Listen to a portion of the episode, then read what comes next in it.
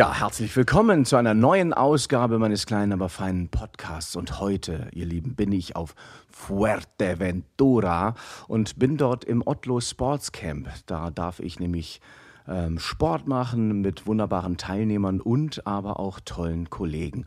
Und eine ganz tolle Kollegin sitzt mir jetzt hier gegenüber und ich freue mich so sehr, dass sie mit dabei ist. Sie ist nämlich eine der erfolgreichsten deutschen Leichtathletinnen. Ihre Disziplinen waren der Weitsprung, es war der Sprint, es war der Siebenkampf. Ihr Medaillenspiegel ist wirklich unglaublich.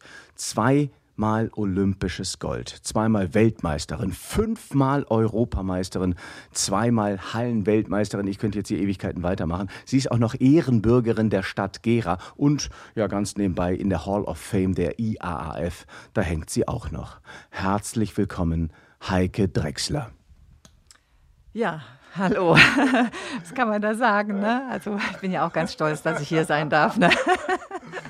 Ich, ich, ich, ich, bin wirklich sehr, sehr happy, vor allen Dingen, weil ich habe vor ein paar Wochen, habe ich erst ein Interview von dir gelesen und jetzt ein paar Wochen später sitzt du hier. Ich wusste damals noch nicht oder vor ein paar Wochen noch nicht, dass wir jetzt hier gemeinsam im Otlo Sports Camp ein paar Teilnehmer fit machen dürfen. Da wirkt wieder das Universum. Da muss ich auch gleich mal fragen, bist du spirituell? Ich glaube ein bisschen schon. Also zu meiner aktiven Zeit, äh, ob das jetzt nun so kleine Dinge sind, dass man halt immer dieselben Socken anhat zum Wettkampf, das ist hat vielleicht auch, äh, man glaubt halt auch, äh, ich habe ja Spikes jetzt, wo ich springe, die, die habe ich auch immer im Jahr nicht gewechselt. Also sind alle so Sachen, ähm, das hat was auch mit ein bisschen äh, den Glaube daran, äh, dass es dann auch am Ende gut geht, zu tun. Also ich glaube, doch, das bin ich. Das sind dann Glücksbringer, die du gerade benannt hast, gibt es denn für dich auch eine Philosophie, wie zum Beispiel der Buddhismus oder bist du katholisch? Ähm, gibt es da für dich gewisse Mantren sogar oder gibt es Gebete? Also nein, ich bin ja, ich komme aus der ehemaligen DDR und äh, ich denke mal, der Glauben hatte da natürlich eine andere Bedeutung. Aber äh, meine Familie, die sind äh, protestantisch und, aber wir sind nicht in dem Glauben erzogen worden. Aber äh, ich bin trotzdem der Meinung, man, ich glaube auch an das, äh, was uns hier geschaffen hat. Und äh, von daher, ähm, man muss ja nicht unbedingt in der Kirche sein. Ne? Ja. So sieht es aus, man muss nicht in der Kirche sein.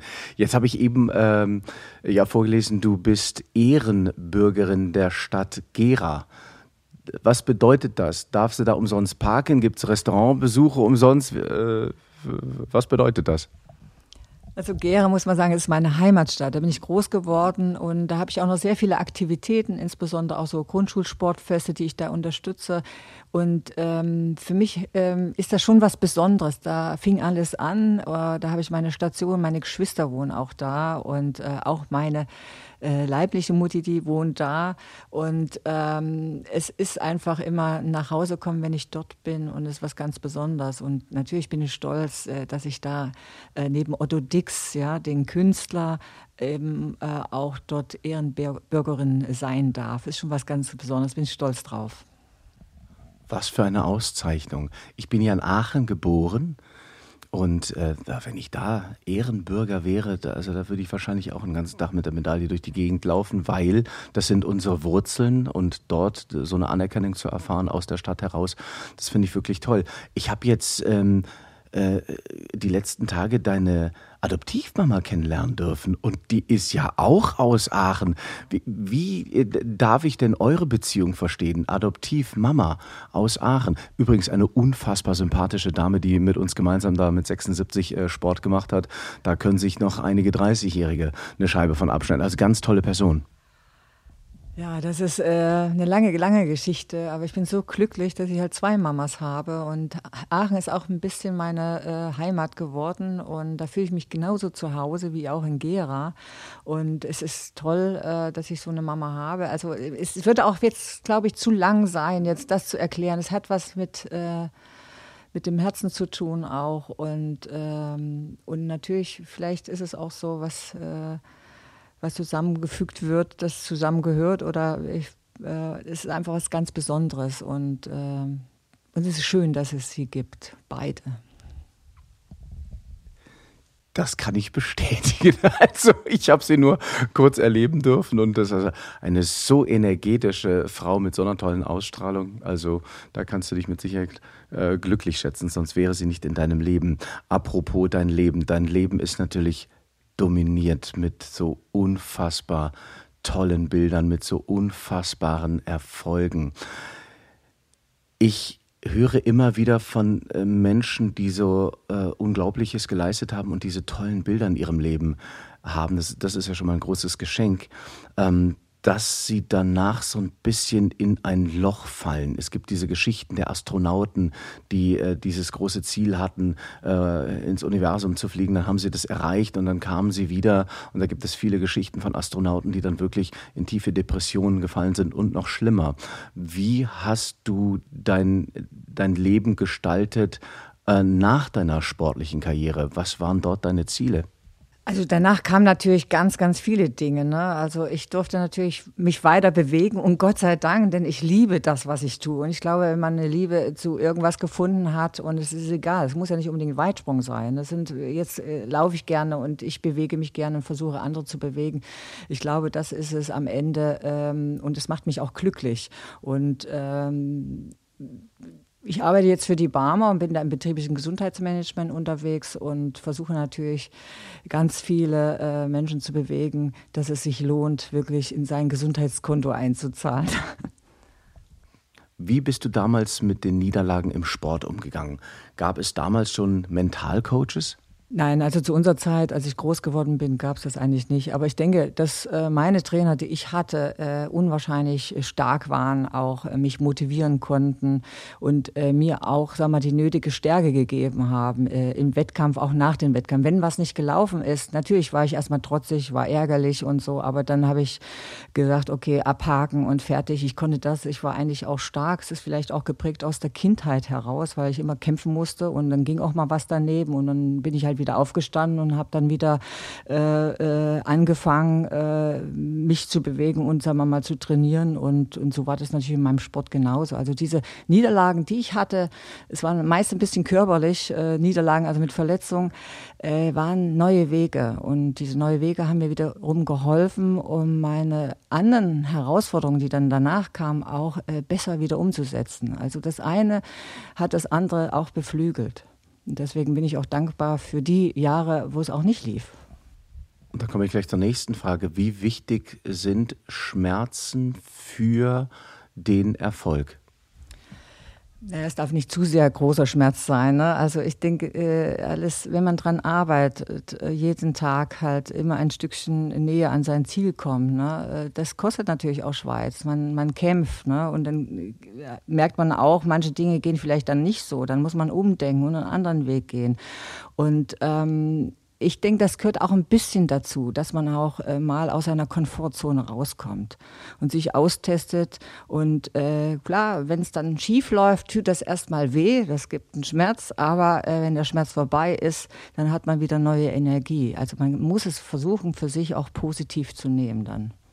Du hast es gerade schon erwähnt, ähm, deine DNA war aufgrund ja, hier ist es heiß, Fuerteventura.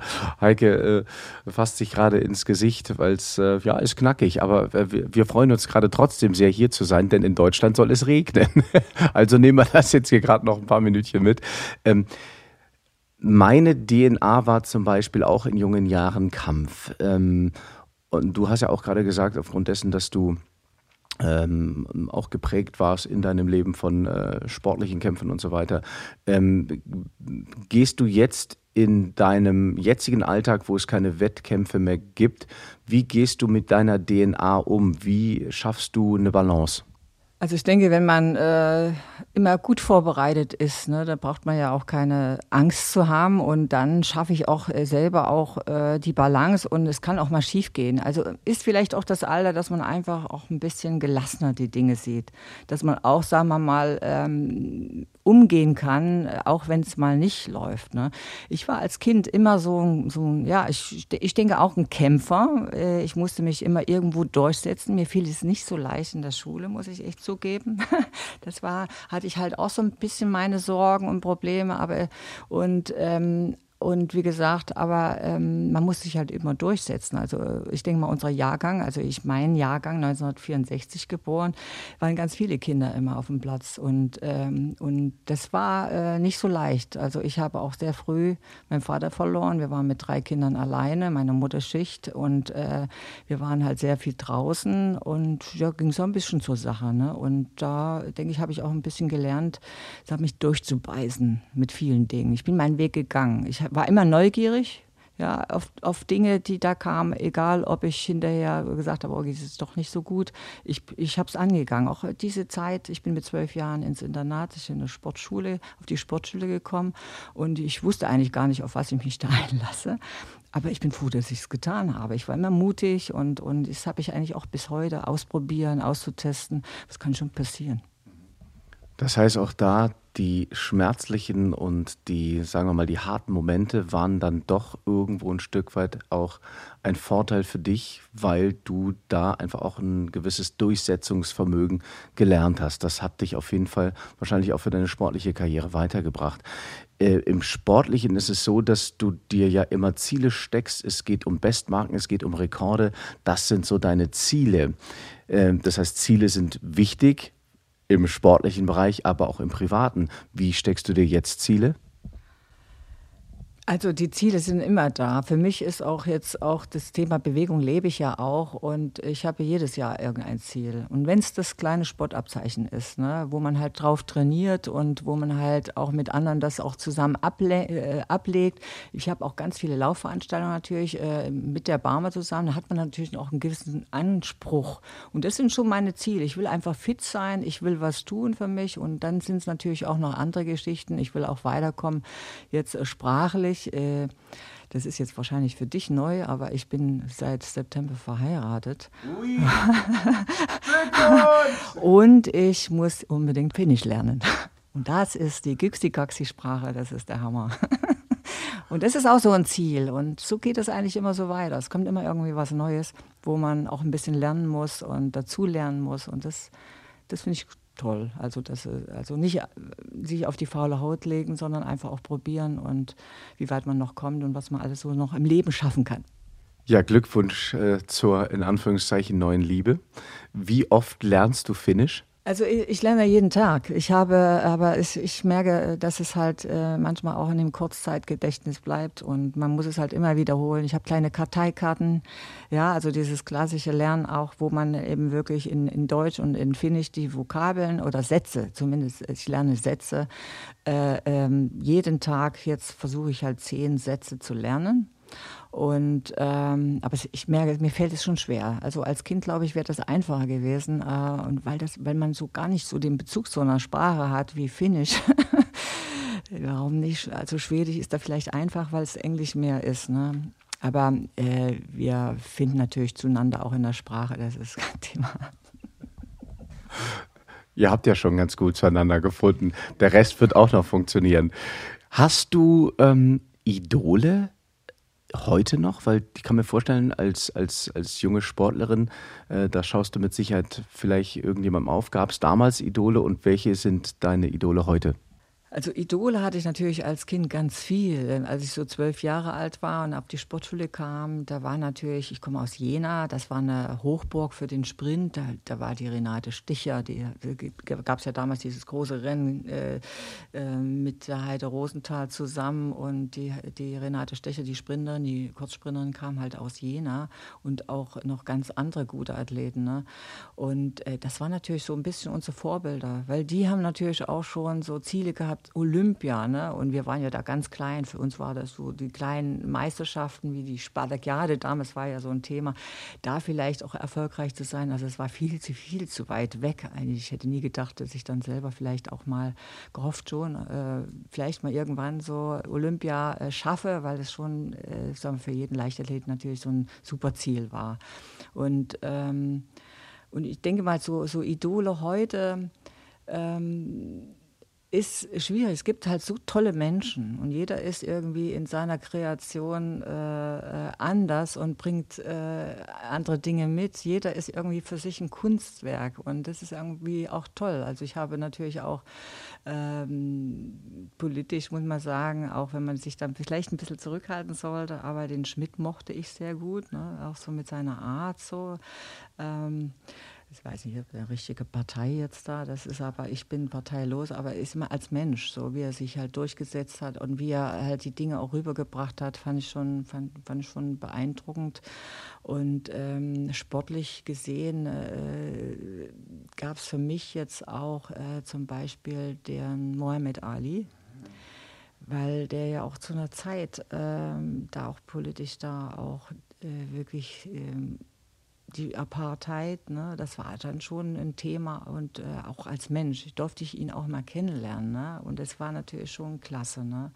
Und ähm, das sind dann so Sachen, man hat natürlich die Wettkämpfe, die Geschichte, ja, äh, das ist einfach, äh, wie gesagt, also Idole äh, gibt es ganz viele und ich möchte mich da auch nicht festlegen. Es wachsen auch wieder immer mehr wieder äh, andere Idole, wo man vielleicht auch äh, aus deren Geschichte wieder Energie schöpft für sich selber.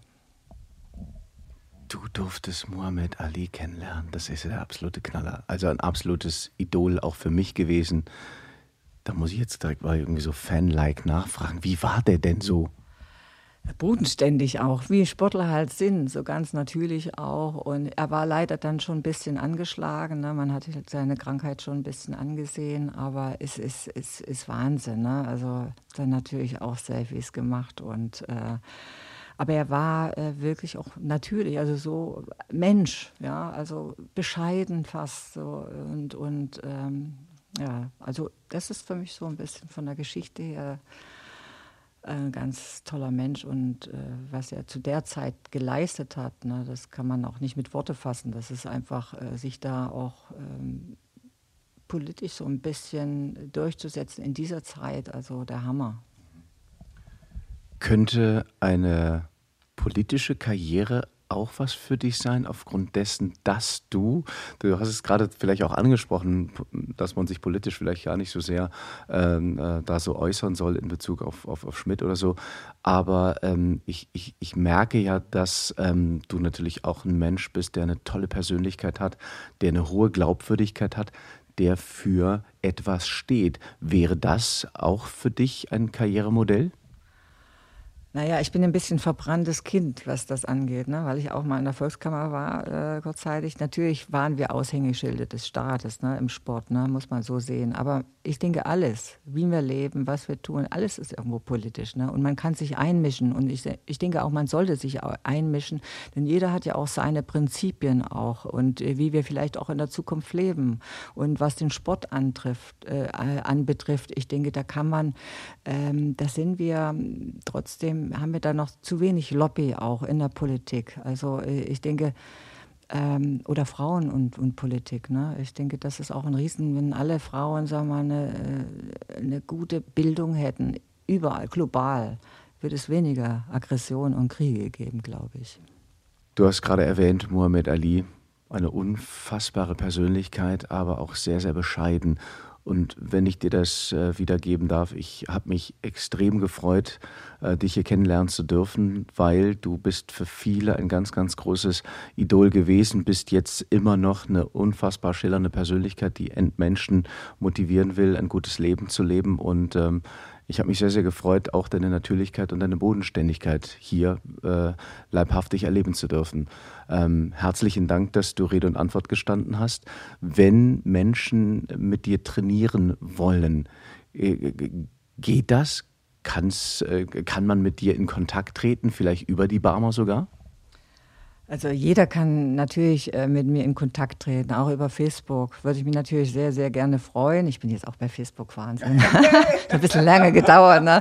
Ja, vielleicht noch nicht Instagram, aber ähm, natürlich auch über die Barme. Wir haben ganz viele Events, äh, Frauenläufe. Wir haben, äh, das sind einfach mal erkundigen, mal auf die Internetseite gehen. Ne? Also ich bin äh, bei den ganzen Women Run Geschichten, die natürlich der Barmer Women Run, äh, bin ich natürlich auch in Köln. Ich bin in Berlin. Ich bin, ich laufe in München. Und äh, da könnt ihr natürlich ganz locker auf mich zukommen, gerne. Ne? Und wenn jemand eine Privataudienz braucht, ne? ich wohne jetzt in Berlin, dann kann man auch mal in Grunewald zusammen laufen gehen, auch kein Thema, ne? wenn ihr sympathisch seid. Ne? Herzlichen Dank äh, für dieses tolle Gespräch. Vielleicht noch eine Verabschiedung auf Finnisch. Geht das schon? Ach du lieber Gott, ne? jetzt muss ich, ich, ich kann nur sagen, äh, Minna Rakastan Sinua. Also Minna Rakastan Sinua, würde ich halt nur zu meinem Mann sagen, ne? das ist ein star sind starke Wörter, das heißt nämlich, ich liebe dich. Ne? Und äh, äh, was kann ich eigentlich noch? Ne? Das muss ich schon überlegen. Ähm, Hyva Jötti heißt äh, Gute Nacht. Hyva Huamenta, Guten Morgen. Da bin ich erstmal. Oder Yxi Gaxi, Golme 1, 2, 3. Also es ist äh, ganz schön schweißtreibend, so eine Sprache zu lernen. Aber ich will es unbedingt. Die Liebe wird es möglich machen. Hyva Jotta. Ich glaube, das war Gute Nacht. Oder das konnte ich mir gerade noch merken. Also herzlichen Dank für dieses tolle Gespräch. Heike Drechsel.